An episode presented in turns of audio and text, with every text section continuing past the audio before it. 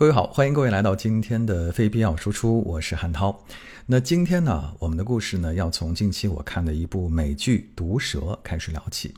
那这部美剧呢，是根据真人真事改编的，讲述的是上个世纪七十年代在东南亚发生的一系列的啊杀人事件。那这位连环杀手的名字叫做查尔斯·索布拉杰。那这部美剧呢，一共就只有八集啊，非常的精彩。但事实上呢，在我看完这部美剧之后啊，我查了一些相关资料啊，我发现这部剧的原型呢，这个查尔斯·索布拉杰啊，事实上他的人生啊，比剧要精彩的多得多。那如果大家没有看过这部剧的话呢，我想接下来呢，我先简单的给大家介绍一下查尔斯当时在东南亚所犯下的一系列的这个罪行哈。让我们时间回到一九六零年代，当时呢，呃，在欧美的世界呢，很多年轻人呢非常喜欢去尝试一种叫做嬉皮士的生活。大家可能在电影电视剧里都看到了，包括还有一些文学作品，比如说《在路上》等等等等哈。那这些嬉皮士呢，啊，都穿着着一些比较有一些吉普赛风格的衣服啊，戴着零零碎碎的手链啊，大脏辫儿啊，就就背个包啊，像流浪汉一样哈。他们追求的都是更多的自由，更多的爱啊。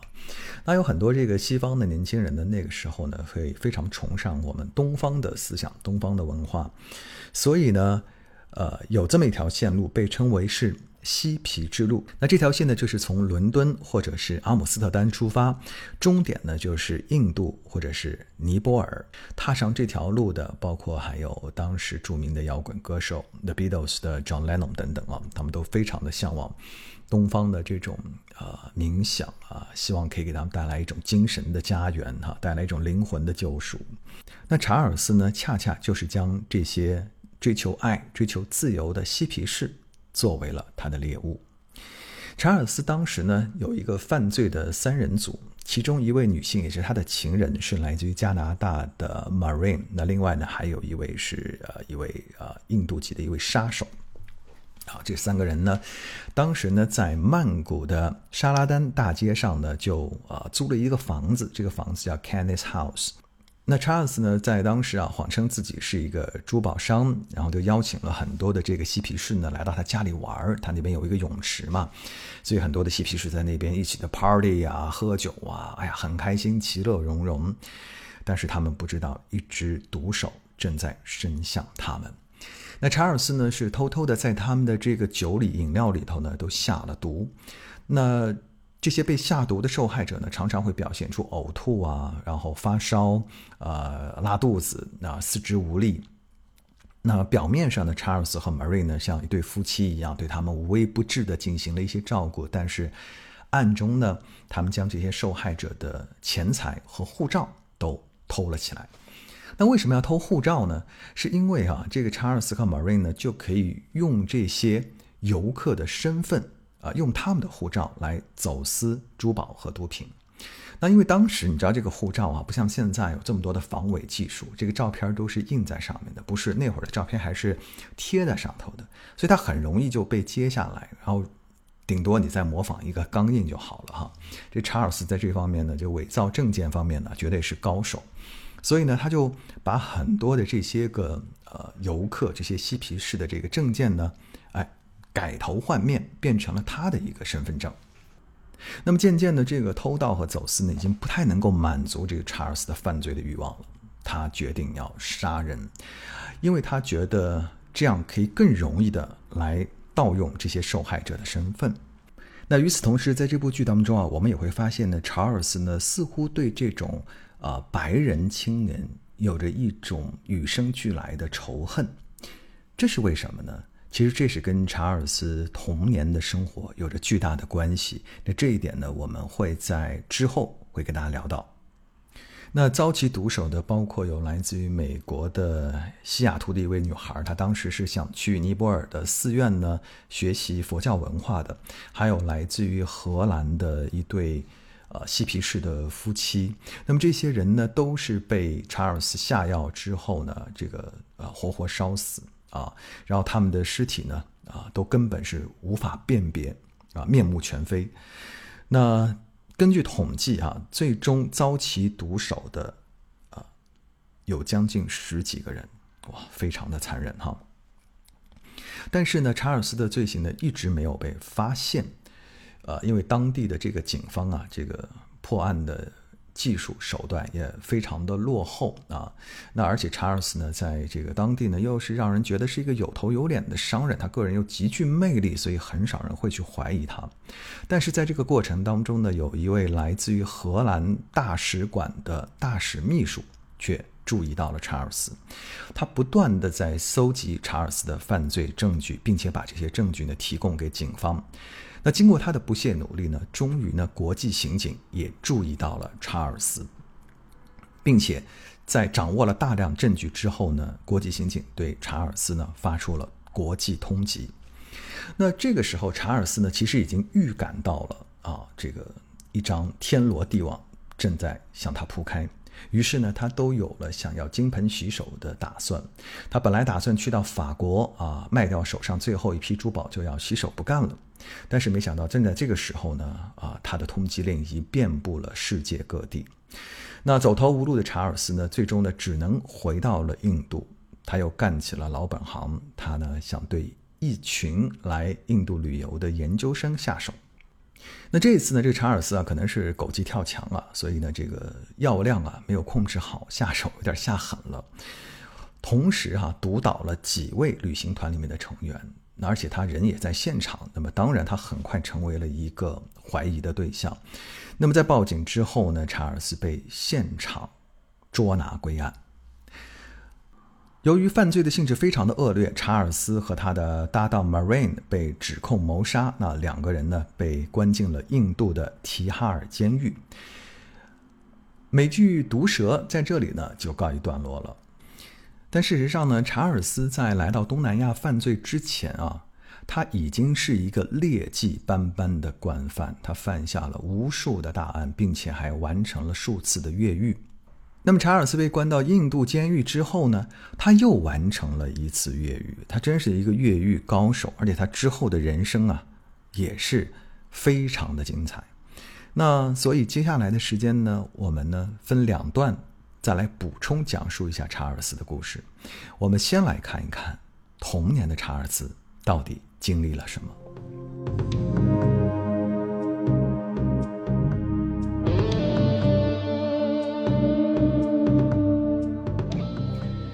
那接下来的内容呢，是在电视剧当中呢，基本没有表现的哈。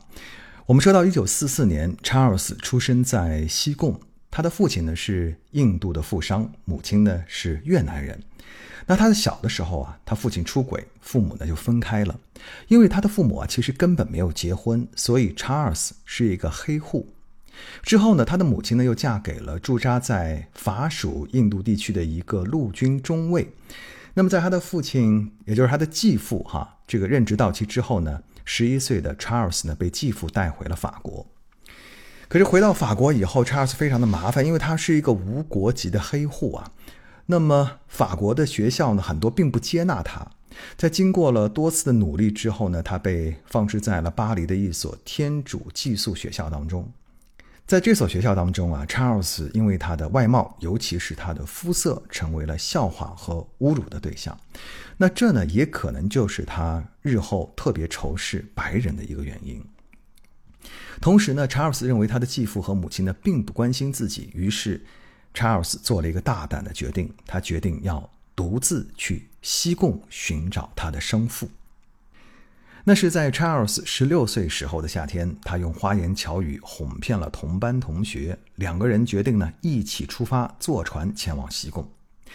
查尔斯把同学呢放在了救生舱里头，而自己呢第二天趁着这个水手啊准备起航的时候呢，他就从这个紧急运粮口啊爬到了船上。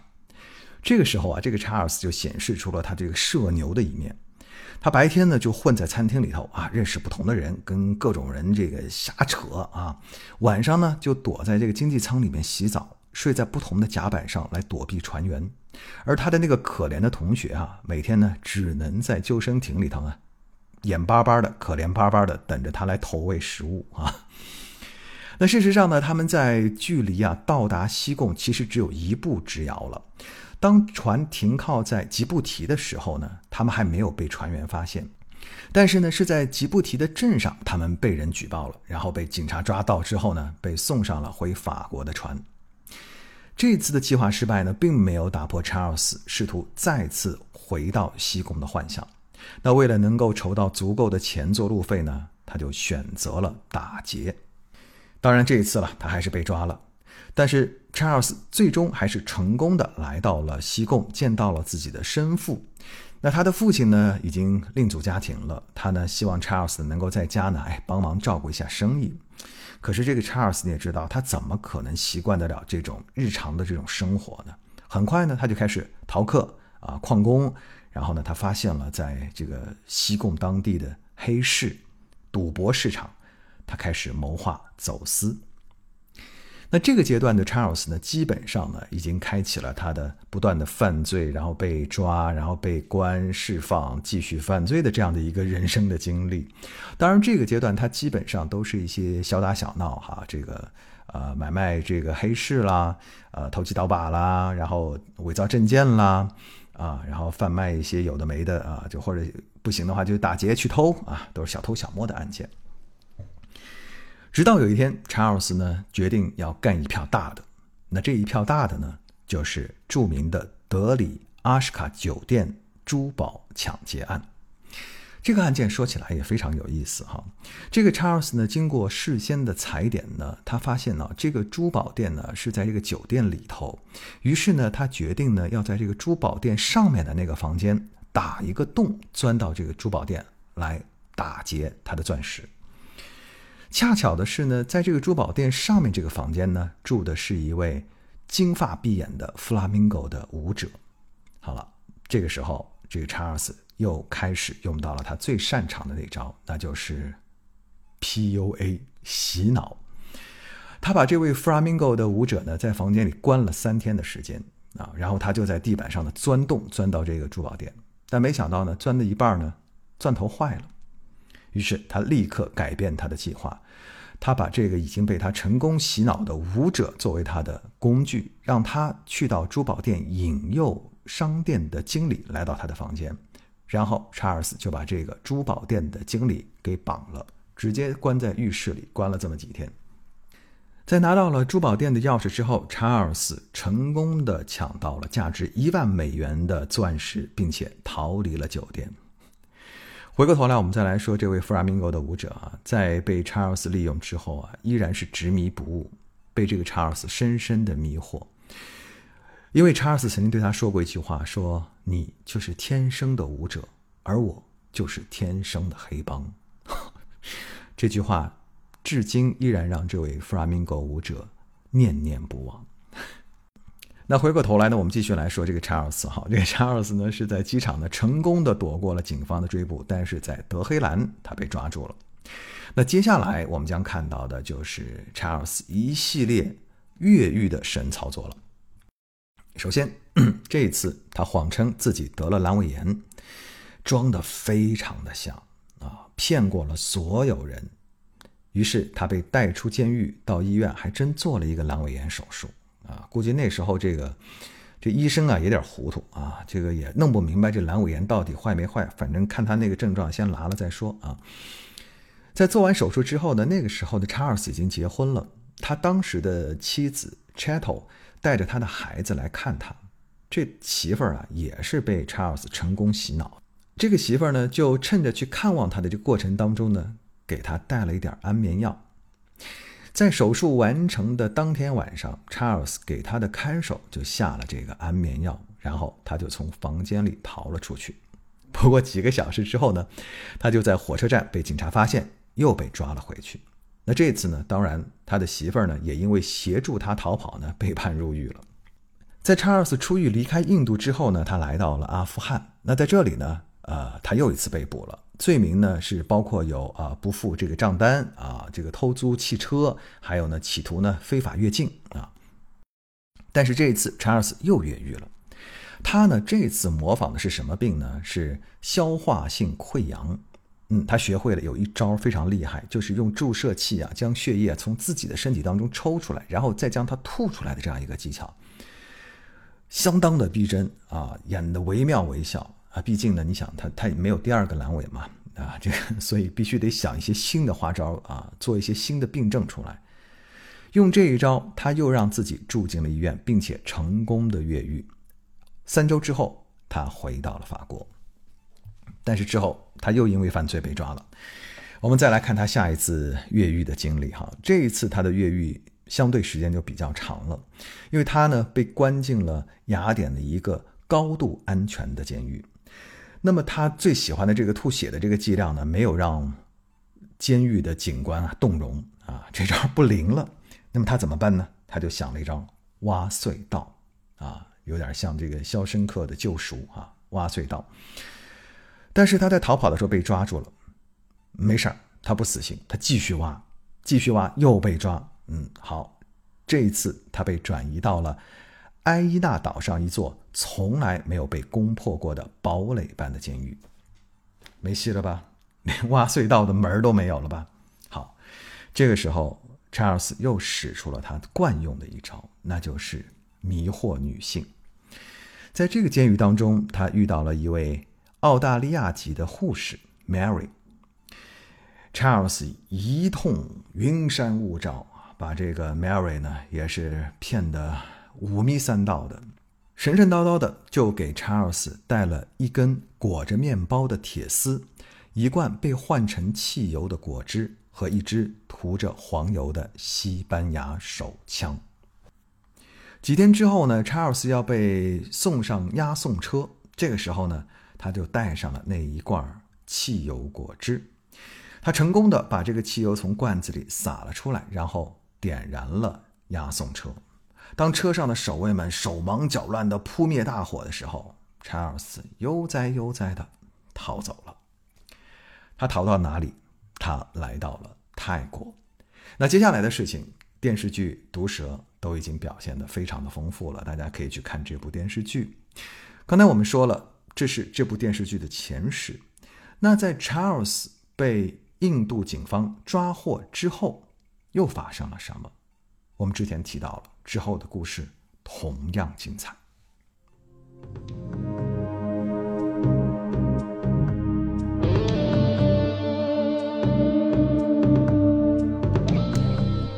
接下来，让我们把时间锁定到一九八六年。这一年呢，查尔斯在印度呢已经坐了十年的大牢了，距离他十二年的刑期呢还有两年的时间。这一天啊，在呃南亚最大的监狱综合体提哈尔监狱的一角啊，有一群囚犯呢突然发现了有一只这个昏迷不醒的猫。哎，他们觉得这猫挺有意思，哎，就来照顾这只猫。那三天之后呢，这只猫呢，哎，就自己可以自由走动了啊，都恢复健康了。嗯，他们觉得啊，这个还不错，还算自己呢做了一件善事。但是他们没有想到的是，这是一只预示未来的猫。就说在几天之后，在提哈尔监狱的门口啊，来了一位温文尔雅的英国青年，他的名字叫做 David Hall。他呢，曾经因为走私毒品就关在这个提哈尔监狱当中。在过去的十年当中啊，他和查尔斯一见如故，成为了好朋友。那今天呢，他是要来帮查尔斯办事的。他首先呢，啊，给了这个门卫啊一点小费啊，一点 小好处，一点贿赂。完了又给他了一篮水果啊。他跟那个门卫说呢，我要来给查尔斯过生日。那当天呢，其实是星期天，是不允许探视的。但是警卫呢，还是把号放了进去。为什么呢？要知道，这个查尔斯在这个监狱里头啊，那享受的是帝王般的待遇。首先，他不仅啊三餐呢非常的丰富啊，然后呢可以看电视，甚至他在周末还可以开 party，还可以允许啊他那些神经病粉丝啊来跟他进行这个夫妻探视啊。所以呢，你说周末放他一哥们儿进去看他，那过生日，而且那太正常了哈，一点都没把这个当回事儿。好了，那这个 Hall 来到了这个看守所之后呢，可以说呢，啊，一路啊给好处啊，所有的主管、助理、警卫啊，人手一个水果篮儿啊，大家普天同庆，一起为查尔斯来过生日。好了，没过多久，这些吃了水果的警卫看守纷纷倒下了。大家都想到了，在这些水果里头，其实都是查尔斯下了猛料的。就这样，查尔斯就坐上了 Hall 的车，同时他们还带上了一个已经昏迷不醒的狱警，放到了副驾驶的位置上。为什么呢？他们就借用他的一只手，哎，跟这个门卫啊来招手。门卫也不知道里头发生了什么，他觉得哦，这有车要出去了，而且还有这个狱警啊坐在副驾驶，那就放行吧。啊，就这样，查尔斯又一次越狱成功。这个时候，人们才想到说哈，原来前两天出现的那一只昏迷的猫，其实是查尔斯的实验品。他呢之前呢已经有想两次啊越狱，但是都没有成功，所以这一次呢，他得拿这个猫啊试一下这个下药的剂量，确保把这个监狱里头所有的狱警全都拿下。说来有意思哈，刚才我们说了，这个时候距离查尔斯十二年的刑期只有两年的时间了。照理来说，查尔斯完全可以把这两年做完，哎，他就自由了嘛，对吧？而且他在监狱里头待遇又这么好啊，想要什么都有什么，日子过得挺舒坦的。那你就扛两年不就完事儿了吗？为什么这个时候啊，他要来越狱呢？而且他越狱之后啊，三周马上又被警方抓到了，马上又给他加了十年的刑期。事实上，这个结果恰恰是查尔斯要的。那要知道，这个十二年刑期满了之后啊，查尔斯将被引渡到泰国。那根据查尔斯在泰国犯下的这个几条人命啊，他将在泰国被判处死刑。那么，查尔斯为此特别策划了这一场轰轰烈烈的越狱，其实他就是为了加长自己在印度的刑期，而躲过泰国的死亡判决。一切都如查尔斯的预料一样，他又平平稳稳地在印度度过了十年的时间，由此他也就成功地躲过了泰国的追诉期。十年之后，查尔斯成为了自由人，潇潇洒洒地过了几年。可是没想到呢，在二零零三年的九月，查尔斯突然来到了尼泊尔。要知道啊，查尔斯在尼泊尔所犯下的罪行还没有经过追诉期，也就是说，他到了尼泊尔之后，他将马上面临的同样是牢狱之灾。果然，查尔斯很快被捕，并且因为谋杀两名北美游客而被判处了无期徒刑。那至于说查尔斯为什么要选择突然回到尼泊尔呢？这个原因不得而知，他也没有向任何人表述。也许我猜想哈，人到老年之后，这个查尔斯呢，或许有那么一点点的忏悔之心，希望通过自己的这样的一种自投罗网的方式来获得一种救赎。那么，现今七十八岁的查尔斯境况如何呢？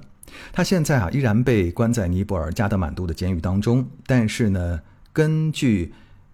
二零零二年十二月二十一日的《加德满都邮报》的报道，尼泊尔最高法院决定将于今年，也就是二零零三年的九月十八日结束查尔斯的刑期，他将被释放。为什么呢？根据这个尼泊尔的法律，哈，就是对六十五岁以上且品行良好的囚犯，最高可以免除百分之七十五的刑期，而查尔斯已经完成了他。百分之九十五的刑期，也就是意味着，在今年的九月十八号以后，这一位臭名昭著的连环杀手将再次获得自由。那我想，查尔斯的故事到目前为止，哈，也只是一个省略号，还没有到一个画上句号的时候。可是，对于所有的……被查尔斯残害的那些受害人的家属来说，查尔斯无论是在监狱也好，无论是在呃社会上也好，对他们来说都是一种煎熬。因为查尔斯至始至终没有对他的罪行表现出一点丝毫的悔意，他甚至还把自己的个人经历以一千五百万美元的价格卖给了影视公司。所以说啊。当我们现在乐呵呵的坐在沙发上看着《毒蛇》这部美剧的时候啊，其实制片方还替我们支付了一笔巨额的版税给了查尔斯，让他可以无忧无虑的生活。所以你想这件事儿，整个真的听上去挺荒谬的哈。但是我们这个人类社会荒谬的事儿还少吗？好了，这就是我们今天的非必要输出。我是汉涛，我们下次节目再见。